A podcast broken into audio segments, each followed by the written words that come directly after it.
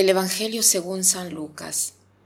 En aquel tiempo dijo María, Mi alma glorifica al Señor, y mi espíritu se llena de júbilo en Dios mi Salvador, porque puso sus ojos en la humildad de su esclava. Desde ahora me llamarán dichosa todas las generaciones, porque ha hecho en mí grandes cosas el que todo lo puede. Santo es su nombre, y su misericordia llega de generación en generación a los que lo temen ha hecho sentir el poder de su brazo, dispersó a los de corazón altanero, destronó a los potentados y exaltó a los humildes. A los hambrientos los colmó de bienes y a los ricos los despidió sin nada. Acordándose de su misericordia, vino en ayuda de Israel su siervo, como lo había prometido a nuestros padres, a Abraham y a su descendencia para siempre.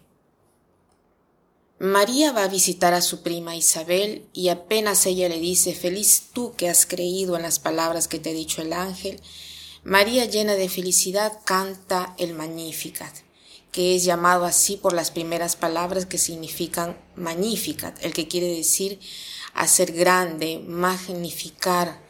Mi alma hace grande a Dios. ¿Qué cosa quiere decir que mi alma hace grande a Dios? ¿Acaso Dios no es ya grande? Sí, Dios es grande, pero nosotros lo hacemos grande en nosotros, haciendo ver lo que ha obrado dentro de nosotros. Así hacemos grande a Dios en nosotros, damos la posibilidad a los demás de ver cuán grande es Dios. Esto parece extraño, pero es así. Por ejemplo, una persona que de repente por naturaleza es eh, apegada al dinero, pero cuando inicia a orar, lentamente Dios le abre el alma y logra ser una persona generosa. Y cuando una persona que la ha conocido así tacaña y después la ve generosa, no hace otra cosa que alabar a Dios porque eh, siendo lo que era antes, ahora se demuestra como una persona generosa. Ha hecho grande a Dios en su vida.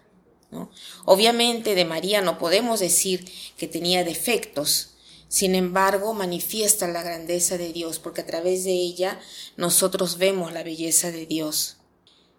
Quisiera utilizar la imagen que he escuchado de un sacerdote. Él decía que el alma de María y nuestra alma son como el Gran Kenyan. ¿Qué es esto?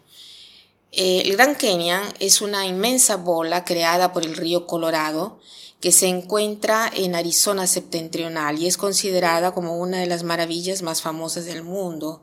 Es larga 500 kilómetros y llega a una profundidad de 2.000 metros. Pero no solo es maravillosa de ver, sino que tiene una característica, que cuando uno está en una posición determinada de frente al Gran Canyon y pronuncia una palabra, hay un eco maravilloso que se, se va haciendo cada vez más fuerte y recorre toda la bola, ¿no? Y tiene un, un efecto mm, magnífico, ¿no? Entonces, el alma es como este gran Kenyan, o sea, el gran Kenyan no produce sonidos, pero una vez que se produce el sonido, el gran Kenyan lo expande y lo hace grandioso. Eso es lo que hace Dios en el alma de las personas y en el alma de María.